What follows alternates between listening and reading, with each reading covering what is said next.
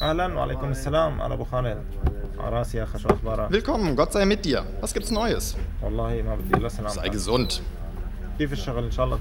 Ich hoffe, alles ist gut. Dank sei dem Gott der Welten. Ein Interview mit Yusuf zu führen ist nicht ganz einfach. Als syrischer Flüchtling in Tripoli möchte er unerkannt bleiben. Der Kioskbesitzer hat Angst vor den Schergen des Assad-Regimes. Deswegen möchte er seinen richtigen Namen nicht sagen. Und dann wird unser Gespräch ständig von Kundschaft unterbrochen. Yusuf sitzt in seinem Kiosk im Stadtteil Sachrie zwischen Eierkartons, Reistüten und Zigaretten. Er wechselt Geld, fragt, wie der Arbeitstag seiner Kunden war oder wie es der Familie geht. Für Höflichkeit hat er immer Zeit. Willkommen zu einer neuen Folge unseres Podcasts Trablus Talk, in dem wir erklären, wie Libanons zweitgrößte Stadt tickt. Mein Name ist Tore Schröder und ich habe mit den unterschiedlichsten Menschen in Trablus über ihr Leben in ihrer Stadt gesprochen. Tripoli, so der deutsche Name, blickt zurück auf eine jahrtausendealte Geschichte. Als phönizischer Handelsstützpunkt, als Kreuzfahrerfestung, als mamelukische, als osmanische und als moderne libanesische Metropole. Doch seit dem Bürgerkrieg steht sie im Schatten Beiruts. Dazu geriet sie in den letzten Jahren in den Sog des Syrien-Konflikts. Yusuf und Leila kommen aus Jable bei Latakia. Yusuf ist Jurist und Leila, auch das ist nicht ihr richtiger Name, wird gerade zur Englischlehrerin ausgebildet an der Uni in ihrer Heimatstadt. Sie kommt aber regelmäßig zu Besuch nach Tripoli, was immer mühseliger wird, weil sie zum Zeitpunkt unseres Gesprächs im fünften Monat schwanger ist. Doch dazu später. Zunächst ein paar Fakten, die man kennen sollte, um Yusufs und Leylas Situation zu verstehen. Im Libanon leben etwa 1,5 Millionen syrische Geflüchtete. Das bedeutet, jede vierte Person ist Syrer. Tripoli liegt gerade einmal 25 Kilometer von der syrischen Grenze entfernt.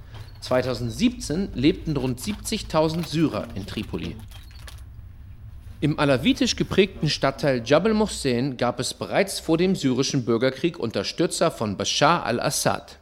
Ansonsten war das Regime in der mehrheitlich sunnitisch geprägten Stadt verhasst wegen seiner Besatzungspolitik im und nach dem Bürgerkrieg. Die Menschen, die vor dem Diktator flohen, wurden in Tripoli anfangs freundlich begrüßt.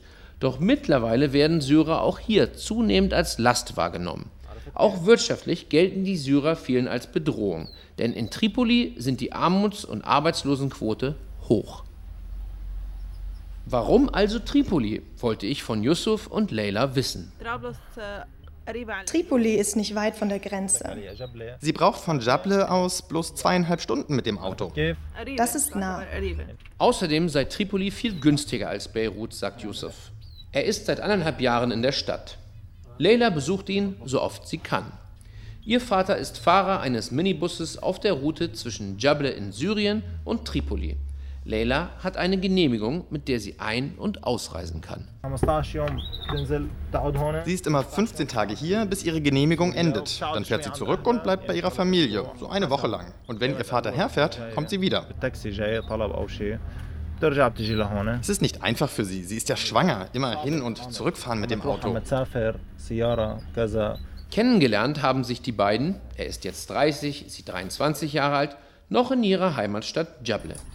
Jable, das ist eine Küstenstadt, eine historische Stadt. Da gibt es ein römisches Amphitheater. Die Leute kamen aus Italien, aus Deutschland, aus Amerika, weil es viele Altertümer zu sehen gibt. Eine wunderschöne Stadt. Die beiden haben im Juni geheiratet. Das heißt, Yusuf war da schon nicht mehr da. Es war eine Hochzeit ohne Bräutigam. Am nächsten Tag ist Leila zu ihrem Ehemann gefahren. Dauerhaft möchte sie aber nicht in Tripoli sein. Es sei dreckig, chaotisch und unsicher für Syrer, sagt sie. Ich komme und gehe, weil ich hier nicht bleiben will. Ich will geregelt in meinem Land leben. Deswegen möchte ich hier keine Aufenthaltsgenehmigung. Auch das Baby soll in der Heimat geboren werden. Da sind sich beide einig. Hier ist es sehr teuer und dort ist es besser. Dort passt meine Familie auf mich auf. Sie ist bei mir. Yusuf war alleine, als er in Tripoli ankam. Ich kam her als Verlobter, habe eine Wohnung gemietet und angefangen zu arbeiten. Ich hatte noch etwa 3.000, 4.000 Dollar gespart. Ich habe ehrliche Arbeit gemacht, als Träger auf einer Baustelle. In Syrien hatte er gerade fertig studiert, begann als Anwalt zu arbeiten, da ist er geflohen, vor dem Wehrdienst, wie tausende andere junge Syrer. Die Situation passt mir nicht. Die Menschen kämpfen gegeneinander. Jeder, der ein Hirn hat und denkt, der haut doch ab. Es geht nur um Töten oder getötet werden. Das Töten zumindest ist Yusuf erspart geblieben. Dafür arbeitet er nun im Kiosk und nicht in einer Anwaltskanzlei.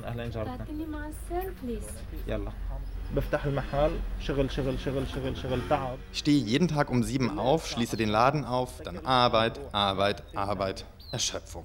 Abends um halb elf schließe ich zu und gehe schlafen und dann kommt der nächste Tag. Das Einkommen, sagt er, reiche gerade mal zum Überleben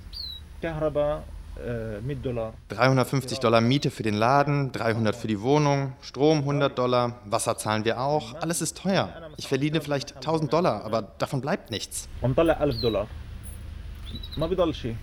Noch dazu muss Yusuf befürchten, dass sein Kiosk bald dicht gemacht wird. Jetzt will der libanesische Staat dieses Geschäft schließen weil man als Syrer hier nicht selbstständig sein darf. Eine Aufenthaltsgenehmigung bekommt man, aber arbeiten darf man nicht.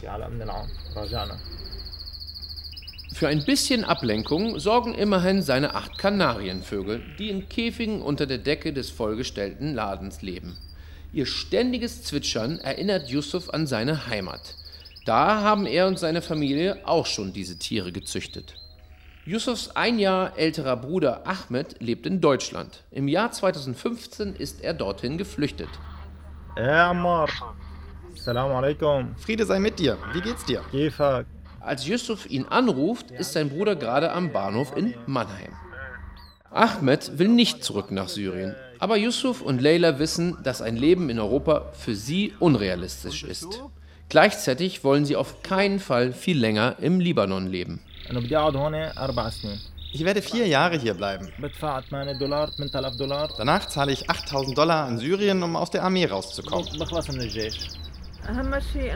Das Wichtigste ist, dass wir nach vier Jahren zurückkehren in unser Leben, in unser Land.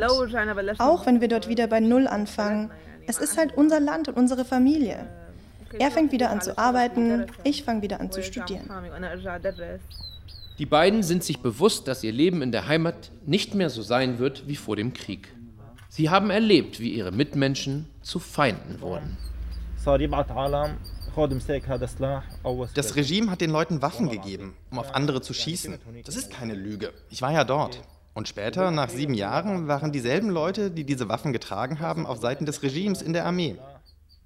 Das Regime hat ihnen Geld gegeben, um Ärger zu machen, gegen die Alawiten zu kämpfen. Das war geplant, ein abgekartetes Spiel.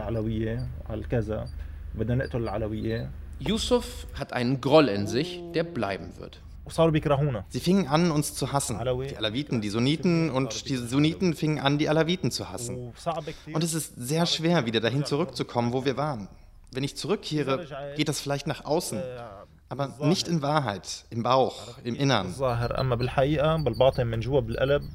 Leicht werden sie es nicht haben, als Sunniten in der von Alawiten dominierten Küstenregion. Das wissen Yusuf und Leila. Ihre Entscheidung zurückzukehren steht dennoch fest. Trotz allem ist Syrien besser als hier.